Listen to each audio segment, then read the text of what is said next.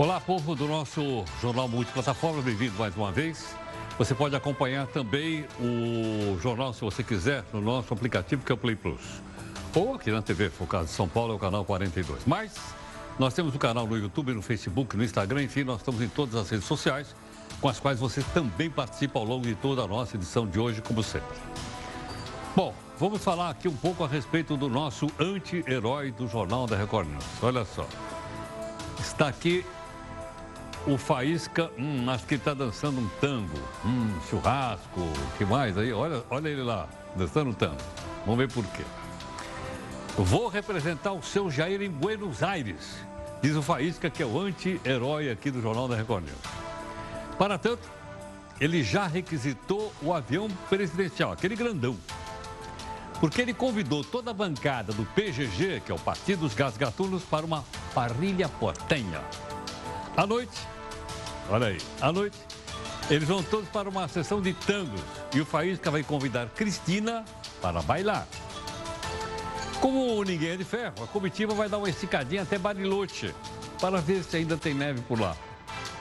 Na sua opinião, as relações diplomáticas Brasil e Argentina são importantes para os dois países ou não? Você mandou o seu comentário para cá, pode usar o meu zap aqui que é o 11 São Paulo, 942-128-782 para você fazer comentário, tudo bem? Bom, vamos lá. O nosso portal aqui, que é o R7.com, está dizendo o seguinte, olha, a, man, a mancha inicial de óleo vazado no nordeste do Brasil tinha 200 quilômetros de extensão. 200 quilômetros de extensão. É óleo que não acaba mais. O navio grego, suspeito de vazar óleo, podia transportar até 170 milhões de litros. Você já imaginou isso ou não? 170 milhões de litros num único navio de petróleo. Bom, nós temos também aqui outras informações importantes para você acompanhar. O óleo que eu acabei de falar também chega nas praias de Salvador e pode atingir o Espírito Santo e até mesmo o Rio de Janeiro. A empresa proprietária do navio suspeito de derramar o óleo é alvo da Polícia Federal. Bolsonaro diz que não vai participar da posse do novo presidente da Argentina. E a China coloca no ar a maior rede de internet 5G do mundo. O navio grego teria sido responsável pela poluição das águas brasileiras. Escritórios da empresa proprietária foram alvo de ações da Polícia Federal. Mas e a mancha de óleo detectada por técnicos da Universidade de Alagoas? Sumiu? A Advocacia Geral da União vai entrar com uma ação de reparação de danos ambientais contra a empresa proprietária do petroleiro. Parou o efeito bumerangue. Garotinho e Rosinha continuam livres, leves e soltos. Até quando, hein? Tribunais fazem o segundo dia de folga, porque consideram quinta-feira um dia feriado religioso. Vão ficar quatro dias de papo pro ar.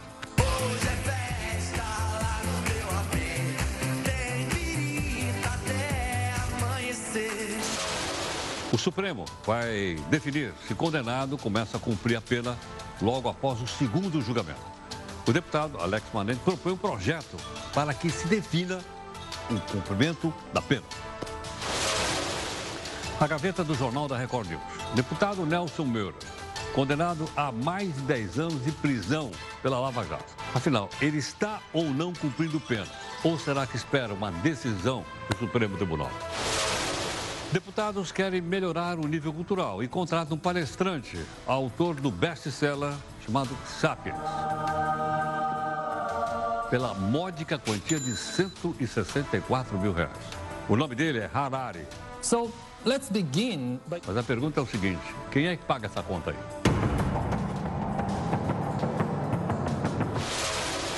É possível fazer a portabilidade de uma dívida, como você faz, por exemplo, com o celular? Isto pode derrubar o juro de um empréstimo. Nosso convidado explica. A Polícia Militar de São Paulo libera tatuagens para policiais. Na sua opinião, uma tatuagem influencia a atuação das pessoas no seu trabalho, no seu dia a dia? Manda sua opinião para cá, usa o Zap Zap 11 São Paulo. 942 128 782. Vou repetir para você anotar. 11 São Paulo, 942 128 782. A Conferência Mundial sobre o Clima é transferida de Santiago para Madrid. O Chile, como você sabe, vive um momento de confronto entre polícia de um lado e manifestantes de outro. Aos poucos, os brasileiros estão mudando o cardápio e trocando alimentos tradicionais pelos mais saudáveis. Por exemplo, é melhor a gente deixar o nosso convidado explicar. No domingo tem exame do Enem. Pode usar a caneta azul? Azul caneta? Caneta azul, azul caneta, caneta azul, tá marcada com minhas letras. O que pode e o que não pode ser usado na prova? Colar pode? Como é que é? Veja aí a nossa imagem do dia. É do jogador do Cruzeiro, Fred, que para e abraça uma torcedora do Cruzeiro com mais de 100 anos de idade. Talvez, assim, o Cruzeiro escape do rebaixamento. O jornal multiplataforma está inclusive no podcast, se você quiser só ouvir. E todas as nossas plataformas sociais. Através dela, você não só acompanha o jornal, como você participa das nossas lives e cobra, como sempre, busca de isenção e busca de interesse público.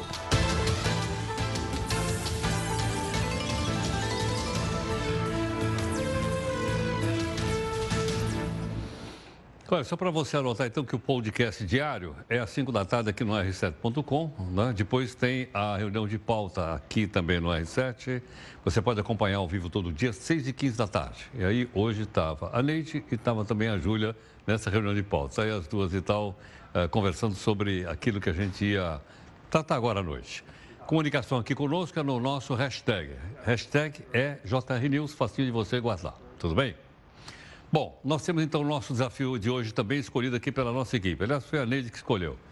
Esse nosso hashtag, é, nosso desafio de hoje, é do político britânico chamado Winston Churchill, aquele da Segunda Guerra Mundial, né? foi primeiro-ministro, você sabe. Ele diz assim: ter sucesso é falhar repetidamente, mas sem perder o entusiasmo. Vou repetir: ter sucesso é falhar repetidamente, mas sem perder o entusiasmo. Em outras palavras, ele está dizendo o seguinte: o sucesso e a falha, elas convivem uma com a outra. É isso que o Churchill queria dizer. Aliás, tem dois filmes do Churchill maravilhosos aí, né, para você ver.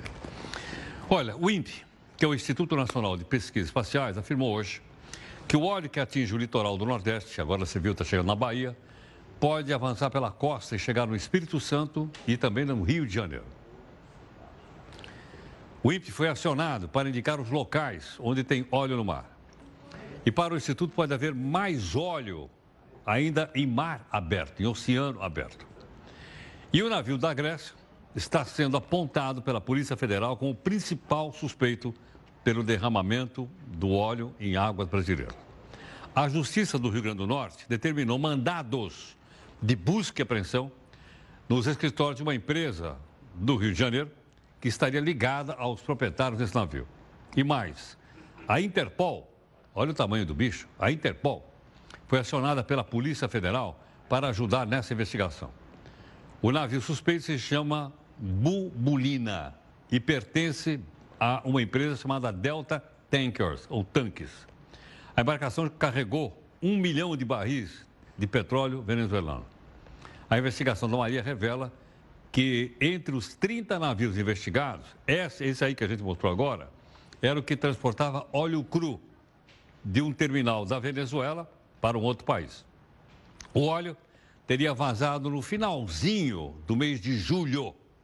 Olha só, hein? Em julho, a 700 quilômetros da costa brasileira.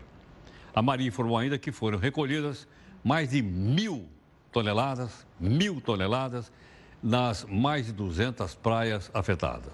Ok ou não? Você acha que é muito, é pouco. Mil toneladas é, é, é petróleo que acaba mais.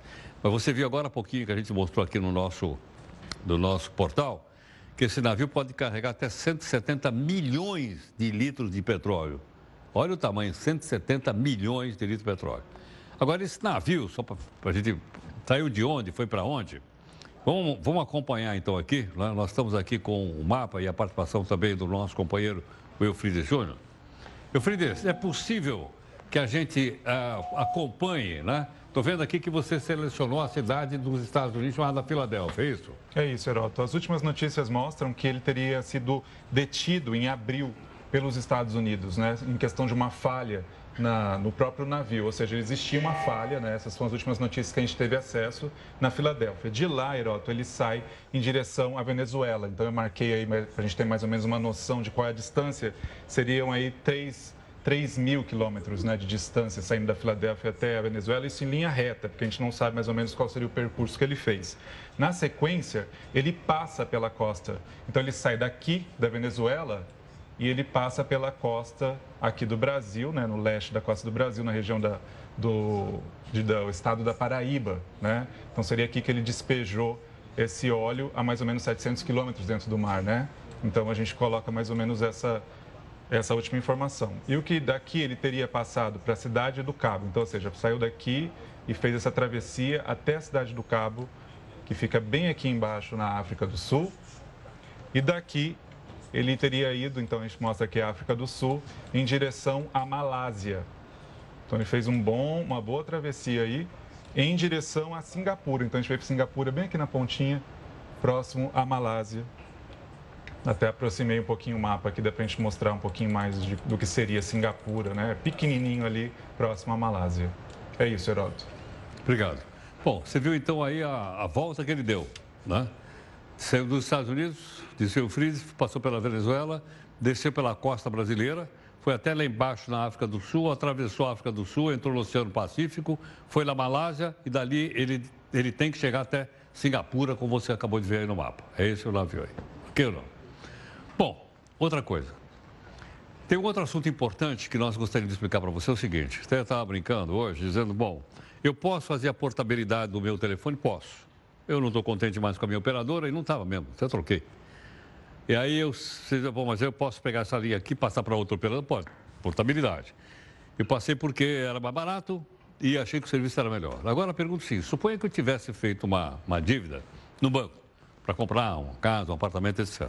Aí eu vou olhar lá e tal e vejo que a taxa de juros que eles estão me cobrando é muito alta. Aí eu olho para o mercado e vejo outros bancos que estão cobrando taxa de juro menor do que aquela que eu pago. Então a pergunta é a seguinte: eu posso pegar né, essa meu, essa minha, eh, vamos dizer assim, esse meu financiamento e levar para outro banco eh, e pagar uma taxa de juro menor? Quem está gentilmente aqui conosco é a coordenadora do Centro de Estudos de Finanças da Fundação Getúlio Vargas, para conversar conosco, professora Cláudia Yoshinaga, né, que vai conversar aqui conosco. Cláudia, muito obrigado por atender aqui o Jornal da Record News. Boa noite, Heródoto. Cláudia, é, primeiro, é, é complicado fazer essa portabilidade, sair de um banco e levar a minha dívida para outro banco?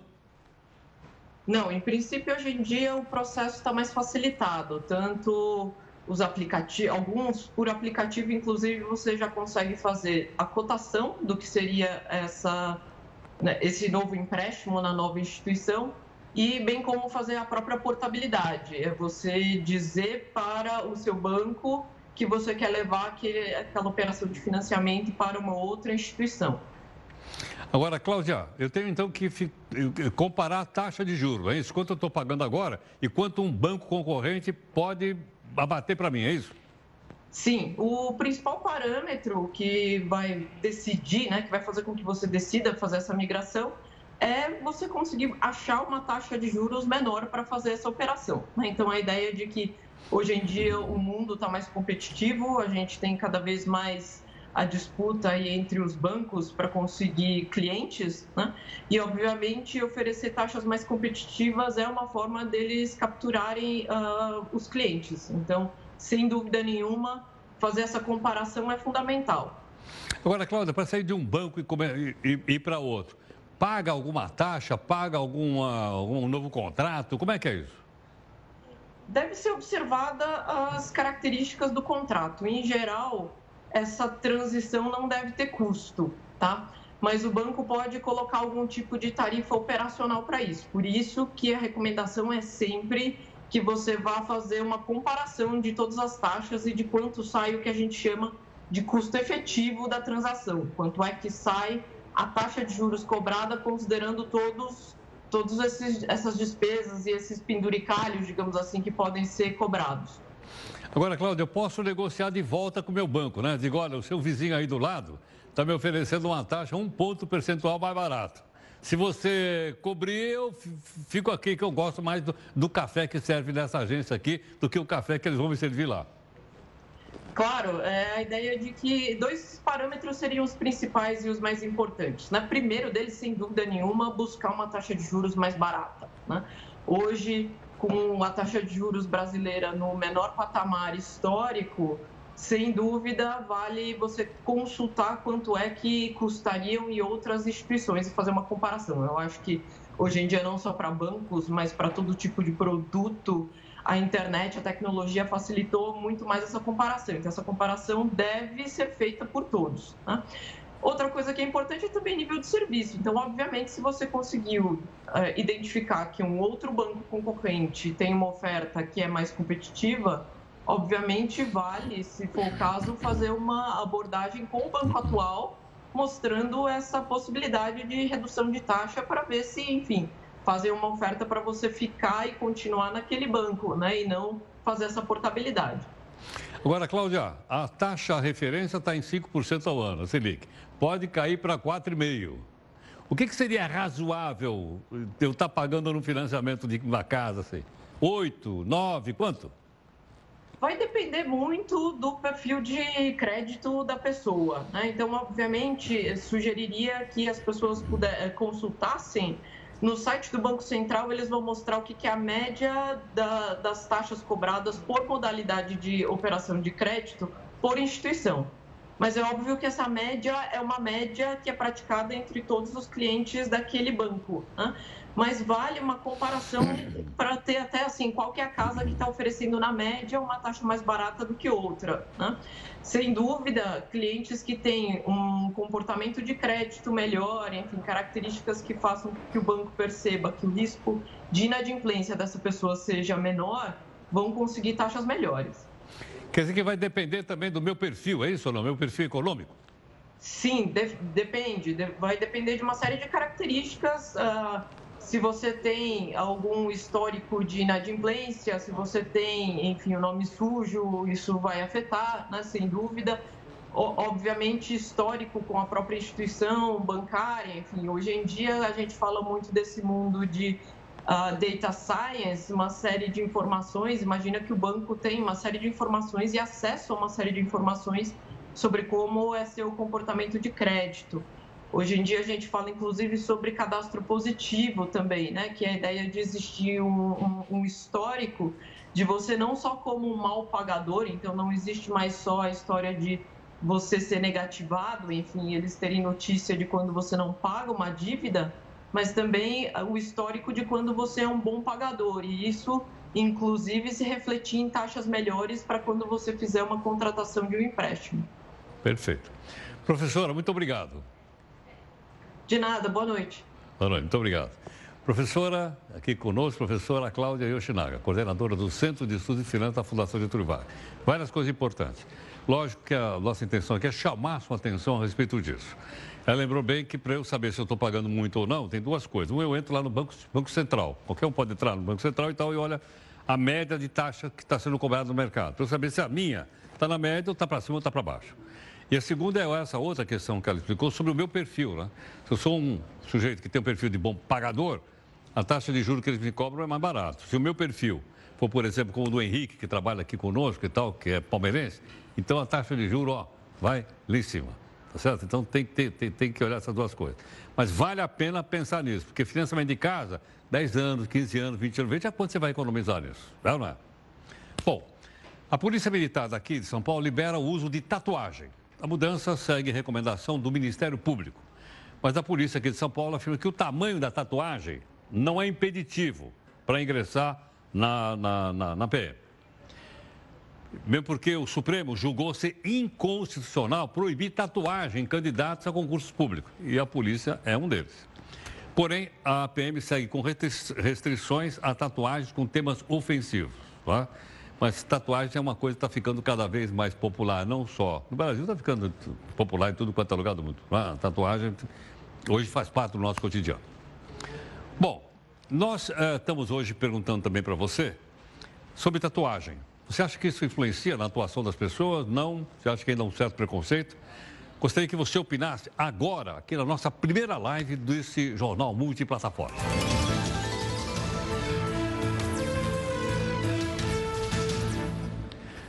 Olha, quero informar vocês que hoje é o segundo dia de folga. Como assim folga? Estamos trabalhando? É. Mas nos tribunais superiores, em alguns tribunais do Brasil, é dia de folga. Ontem o pessoal folgou porque jogou o feriado do funcionalismo público de segunda para quinta-feira. Tá certo ou não? E hoje é feriado no judiciário porque é um feriado religioso. Ok ou não? E aí? Aí o pessoal vai ficar quatro dias de folga. Vamos ver quantos dias de folga o pessoal tem aqui então? Olha lá. Quem está de folga de quinta a domingo? Ah, o Supremo está de folga. O STJ está aqui embaixo, também está de folga. O TST, Tribunal Superior do Trabalho, também está de folga. Então o pessoal está descansando e tem também eh, tribunais estaduais que também estão de folga. Quatro dias de folga do Poder Judiciário. Será que é por isso que os processos não andam? Ou isso não tem nada a ver? Não sei. Uma hora eu vou perguntar para vocês poderem comentar isso aí com a gente. Temos direito, né? Somos nós que pagamos o salário dessa turma, a gente tem o direito de saber se eles trabalham ou não. Bom, nesse domingo acontece a primeira prova do Enem o Exame Nacional do Ensino Médio.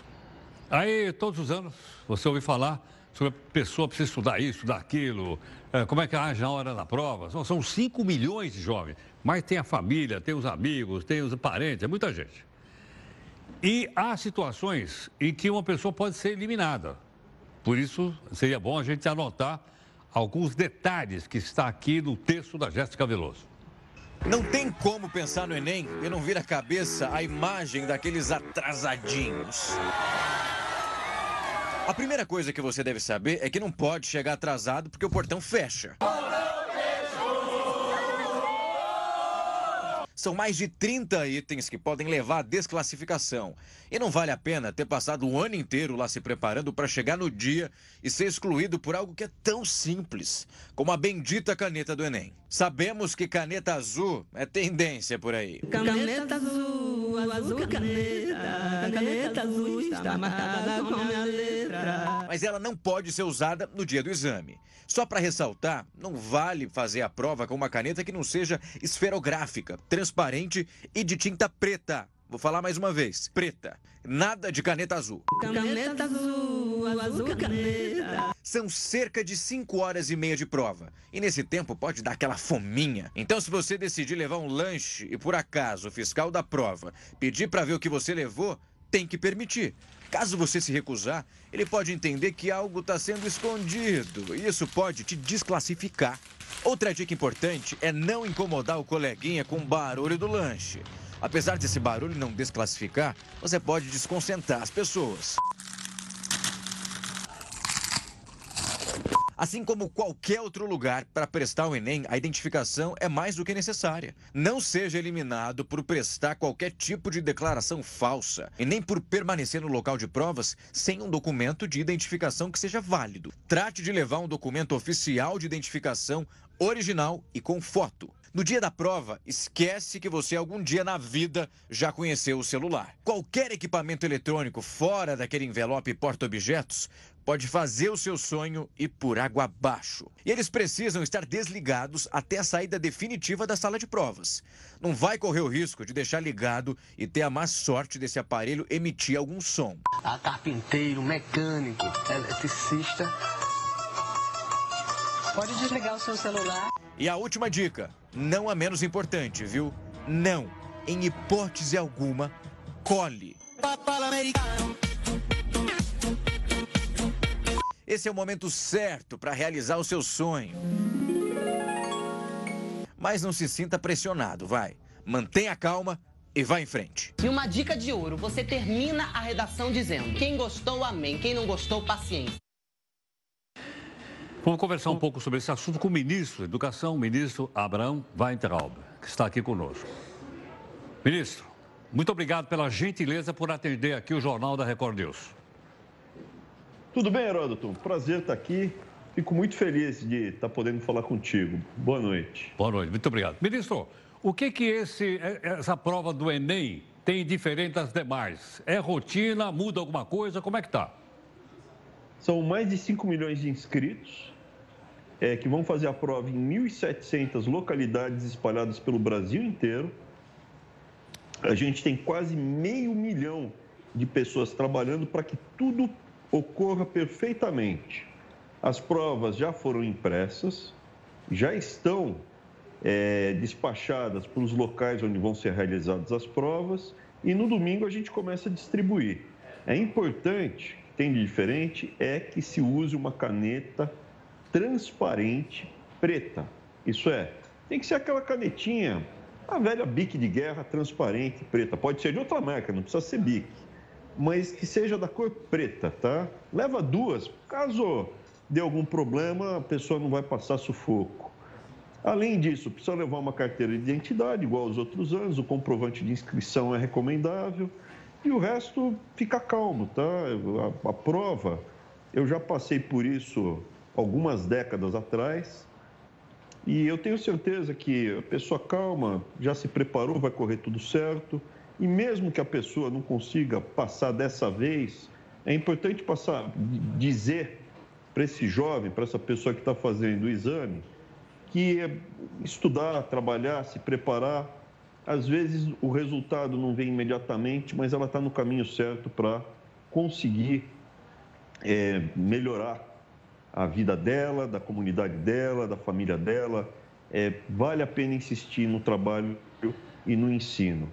Uma outra coisa que é muito importante, é, que não tinha nos outros anos, é que não pode deixar o celular ou aquele relógio digital preparado para o alarme. Qualquer barulho, qualquer som de aparelho eletrônico, celular, telefone, é, qualquer que seja o telefone, celular, daqueles mais modernos, ou mesmo os antigos, ou um relógio desses modernos ou antigos que tenha sinal sonoro, teve sinal sonoro, ah, infelizmente a prova vai ser retirada, a pessoa vai ser é, desclassificada. Ministro, qual é a importância que tem da educação geral brasileira a movimentação de 5 milhões de estudantes?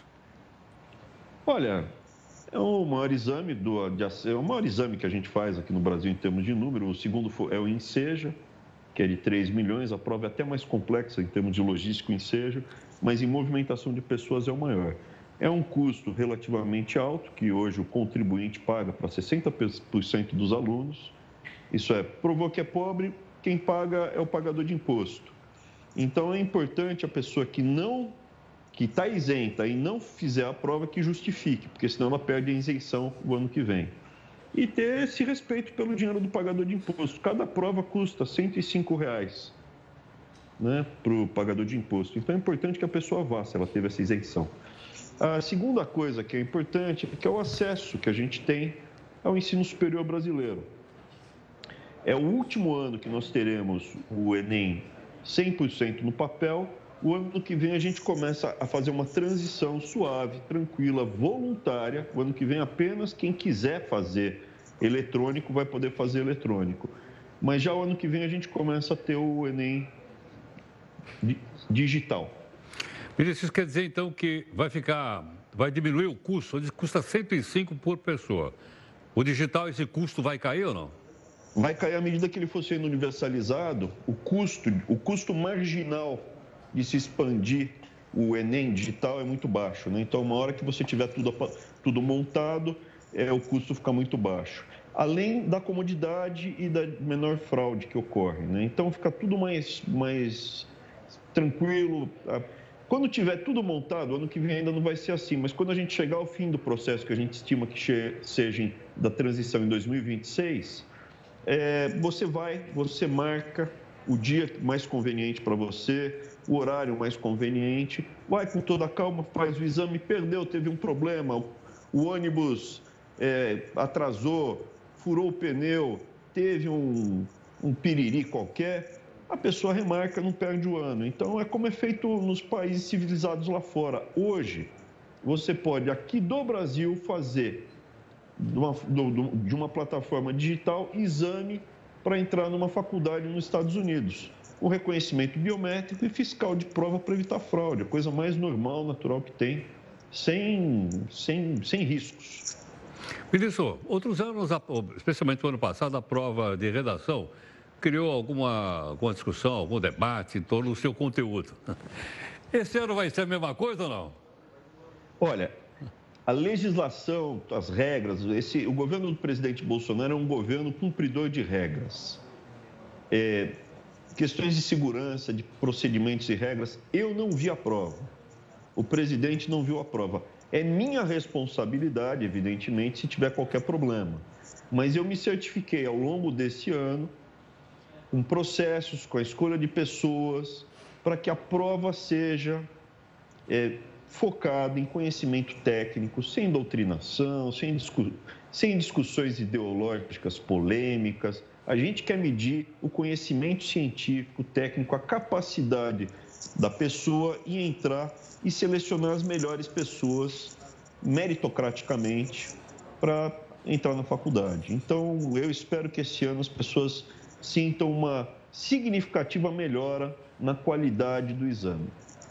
Isso vale também para a prova de redação? Sim, senhor. Para redação, inclusive. Tá certo. Ministro, mais alguma recomendação para a rapaziada, então, que vai fazer o exame no domingo? Olha, calma, tranquilidade. O, a gente não sabe a trilha. A nossa trilha, ela é traçada no, né, no dia a dia. Persistam na questão do ensino, no trabalho, se preparar com, a, com, com os avanços tecnológicos da medicina na nossa vida está muito mais estendida. A busca do conhecimento é uma coisa contínua ao longo da vida. Então não, há, não encarem isso como o, o, o dia do juízo final, uma coisa ultra. Evidentemente que é importante, mas não fiquem nervosos.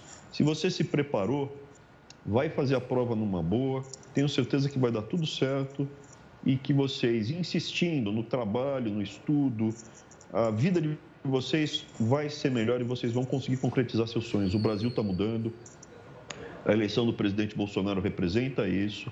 As pessoas vão ter oportunidades. Esse ano já foram gerados um milhão de empregos, né? Vai, esse ano vai, vai, ao final do ano a gente vai ter gerado um milhão de empregos.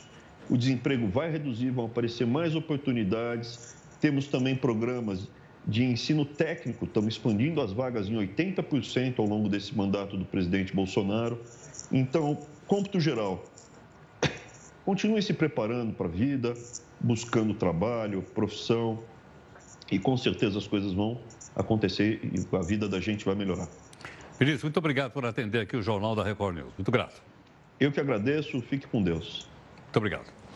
Bom, aqui conosco então o ministro da Educação, o ministro Abraão Weintraub, conversando a respeito do, da prova do Enem de domingo. Está aí as informações e aí também as orientações para que o pessoal possa fazer uma boa prova no domingo. São 5 milhões de estudantes movimentados em todo o Brasil, como você acompanha aqui na nossa Record News.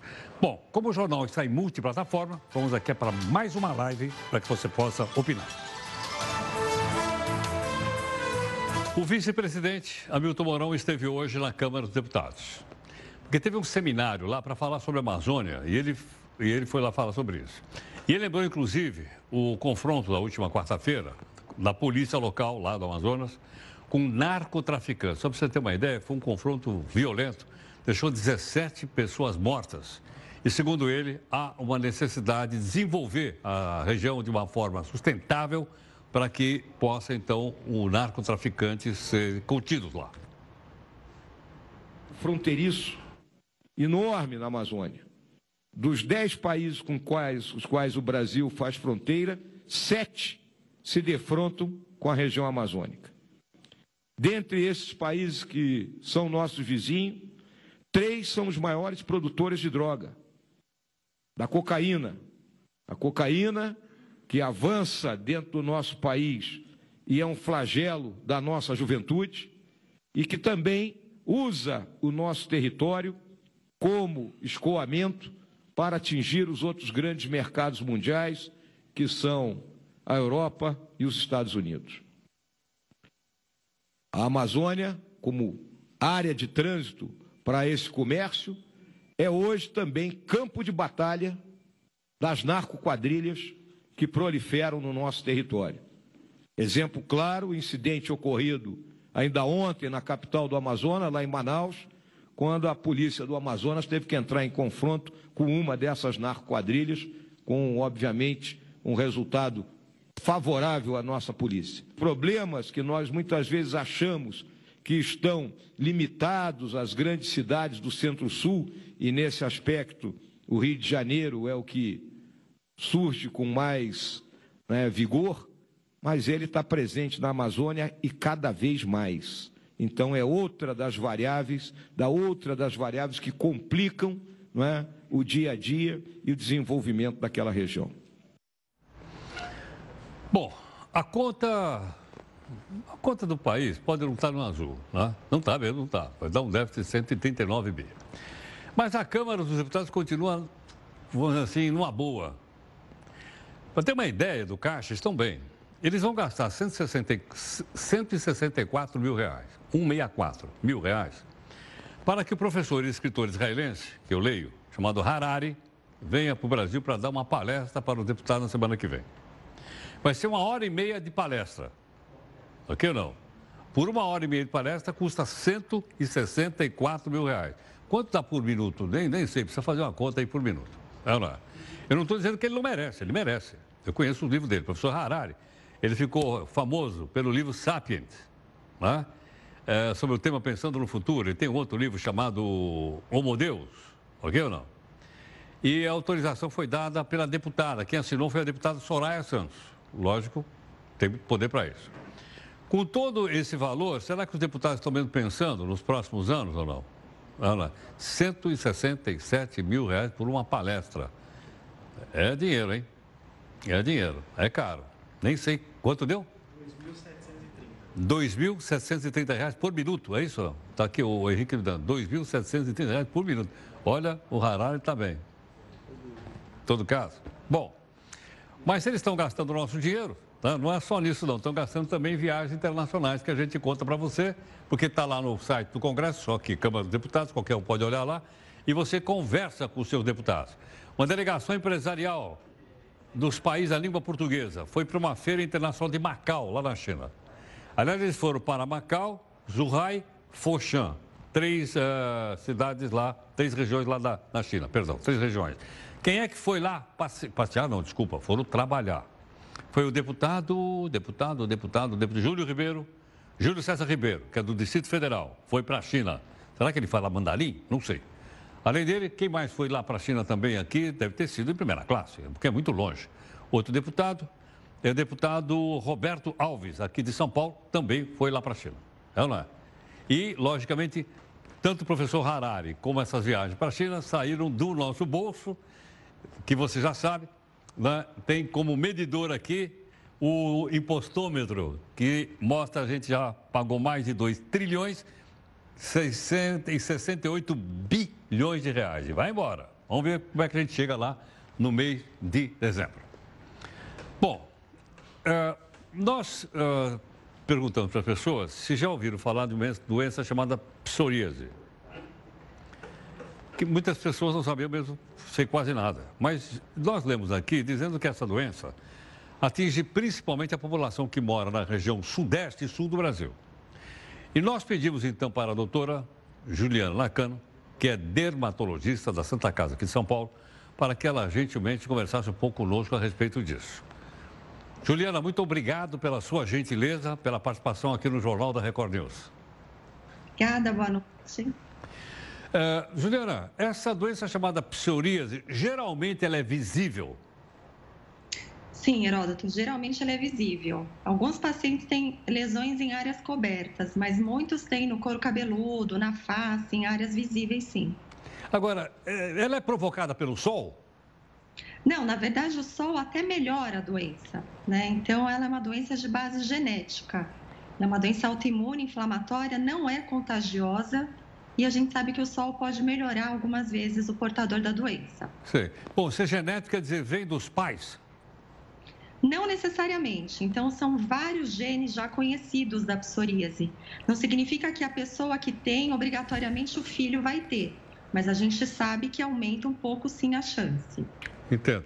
Agora, é, me parece que às vezes as pessoas sofrem um pouco mais com essa doença e às vezes um pouco menos. Tem um gatilho que faz com que essa doença se manifeste em determinados momentos?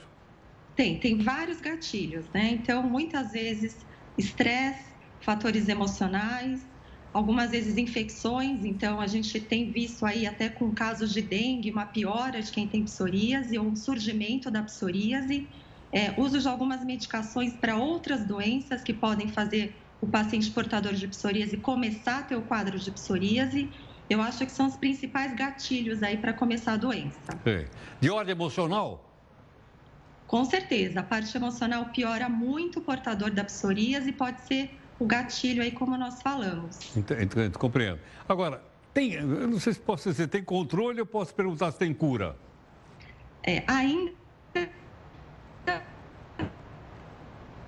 a gente tem um arsenal de tratamentos, desde pomadas, como banho de luz, como remédios orais, como remédios que são terapias-alvo, são remédios mais sofisticados, é, que podem tratar de maneira muito bem adequada o paciente mais grave.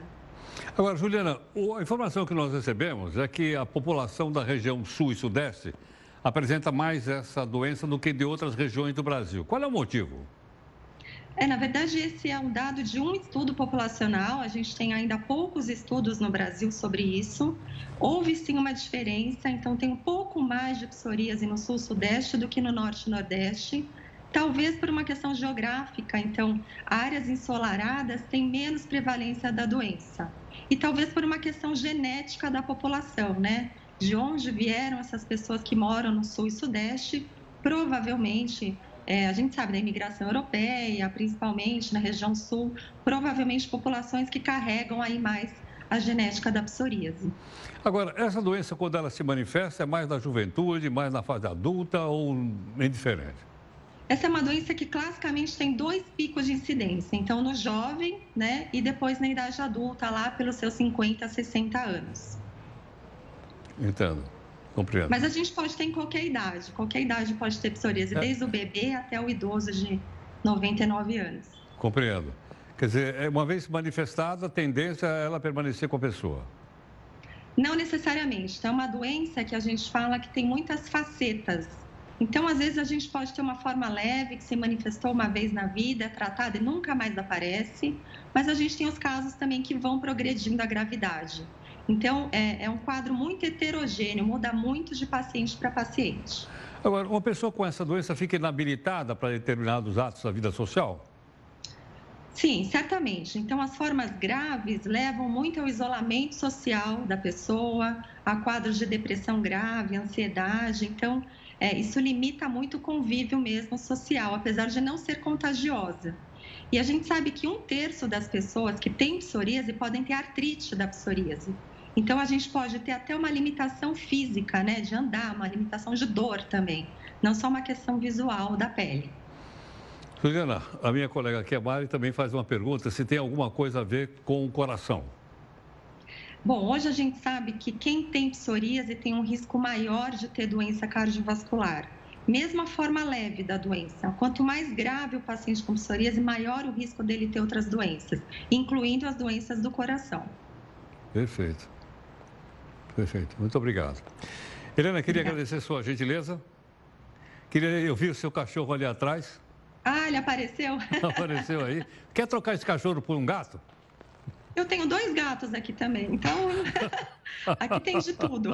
Obrigada. Muito obrigado, muito grato. Obrigada, boa noite. Eu que agradeço a gentileza. Doutora Juliana Nakano, dermatologista, médica, professora da Santa Casa aqui de São Paulo, conversando um pouco conosco. Deu para pegar, deu uma geral, acho que em relação à psoríase. E a Mari lembrou muito bem, eu não tinha tentado para isso que a pessoa que sofre de psoríase pode ter tendência, como a própria médica falou, a ter doenças do coração. Mas bastante esclarecedora fácil, didática da gente poder entender a participação da doutora aqui conosco. Bom, vamos então aqui para a nossa terceira live para você fazer comentários aqui no jornal, inclusive sobre os gatos e cachorros que a gente viu lá. Olha, manifestantes voltaram às ruas da Bolívia. Eles estão pedindo novas eleições é, entre os dois candidatos mais votados. O Evo Morales, que diz que ganhou a eleição, e o Carlos Mesa, que diz que é, houve fraude. Tanto que o ato ficou marcado com nem alvo nem mesa, querem outros. Os protestos se radicalizam também na Bolívia, apesar de uma auditoria eleitoral que está sendo feita ainda, não se sabe o resultado, pela Organização dos Estados Americanos.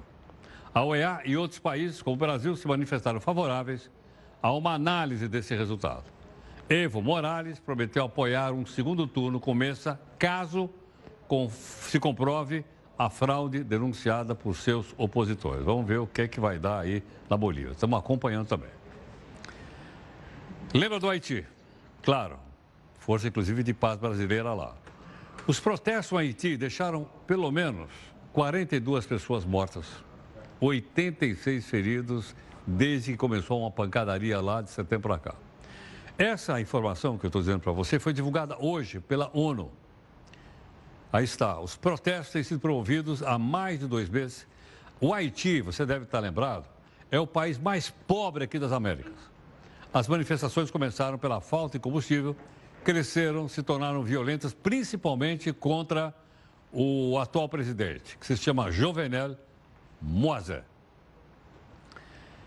Por falar na ONU, a ONU também confirmou hoje que a conferência do clima não vai ser mais em Santiago, ela vai ser levada para Madrid, na Espanha. Por que razão? Porque estava marcada em Santiago, como você sabe, no Chile, mas por causa daquela onda de protesto todo que teve lá, uma confusão muito grande, o próprio presidente chileno, Sebastián Pinheira, decidiu cancelar a realização. Ia ser no Brasil. Do Brasil foi para o Chile, agora está em Madrid. Em Madrid, a data do evento foi mantida. Começa no dia 2 de dezembro e vai até o dia 13. Lembrando também que a Conferência do Clima discute mudanças climáticas no mundo inteiro. E tem um tema muito, muito sensível que se chama aquecimento global. Bom, como é que está funcionando aí o seu celular? Ana, eu já não sei mais.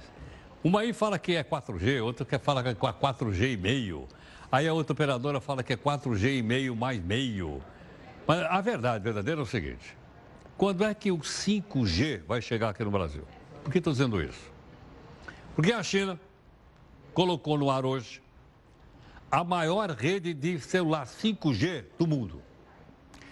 Segundo a TV CNN, as três operadoras estatais de comunicações na China estão oferecendo plano de internet ultra rápida, sem fio, de quinta geração. Sabe quanto custa? 72 reais. Vou repetir. 72 reais. E mais, tem uma franquia de dados de 30 GB por mês.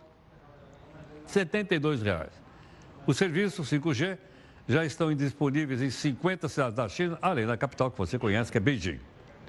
Outros países já começaram a adotar a internet 5G. Já tem na Coreia do Sul, já tem nos Estados Unidos, está chegando no Japão, mas a maior rede é da China. Só para você ter uma ideia. Sabe quantos internautas tem na China? 850 milhões de internautas. Pera, pera, pera. Mas é, e a população? A população é de 1 bi e 200. Especialistas preveem que no ano que vem, 110 milhões dos internautas já estejam usando o 5G. Né? E aquela pergunta que não quer calar. Quando é que esse tal de 5G vai chegar por aqui? Eu não sei. E quanto é que vai custar? É lá. Porque, como nós temos pouca competição aqui no Brasil, os caras colocam o preço lá em cima. Mas o que é exatamente essa internet chamada 5G? Aqui ou não? Bom, a gente vai conseguir entender acompanhando aqui no jornal da Record News. Por exemplo, você pode acompanhar no celular, né? Agora, você confere outras características aqui no texto do Eufrides Júnior. O sistema 5G vai revolucionar toda a tecnologia e até os sistemas de produção. Ou seja, não vai mudar apenas o dia a dia das pessoas, mas também a economia. A quinta geração é a mais eficiente e vai permitir que mais dispositivos acessem a internet móvel. Tudo isso ao mesmo tempo. A cobertura vai ser mais ampla e as conexões mais estáveis. Além disso, vai reduzir em até 90% o consumo de energia da rede, permitindo que as baterias dos aparelhos, por exemplo, durem até 10 anos. As redes 5G vão ser 100 vezes mais rápidas, com velocidades médias de 20 gigabytes por segundo. Isso significa que um download vai ser mais rápido do que as atuais redes fixas de fibra ótica. Para se ter uma ideia, você vai baixar um filme em alta definição em menos de 20 segundos. Como é que é, Terezinha? E olha que mesmo antes de ter um padrão definido, o 5G é bastante promissor. As principais diferenças estão relacionadas à disponibilidade, latência e, claro, a velocidade. Como é que é? A latência é o tempo entre você clicar em algo no seu smartphone e esse comando chegar ao servidor e a resposta chegar de volta para você. Com uma latência tão alta, vai ser possível ter respostas imediatas, algo fundamental para os carros autônomos, por exemplo. A instalação do 5G deve criar 2 milhões e 300 mil empregos na Europa. E nos Estados Unidos, o sistema pode criar até 3 milhões de empregos e aumentar o PIB em 500 bilhões de dólares. E o Brasil, como que vai ficar nessa história? A tecnologia ultra rápida só deve chegar em terras tupiniquins no ano que vem.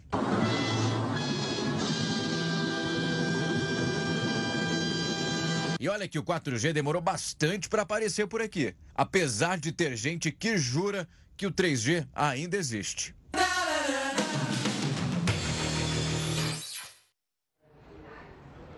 Vamos ver. Bom, nós queremos agradecer aqui a sua gentileza conosco, em nome da nossa equipe de técnicos e jornalistas. Você continua com a gente aqui na live, aqui na Record News a gente tem o Jornal da Record com a Adriana e também o Celso, para você continuar vendo notícias. E hoje o encerramento nosso só pode ser da prova de domingo, né? Tá certo? A prova de domingo, que é a prova do, do, do, do Enem. E mais, a dica é, sai cedo de casa, se não sabe o que vai acontecer, você vai virar meme.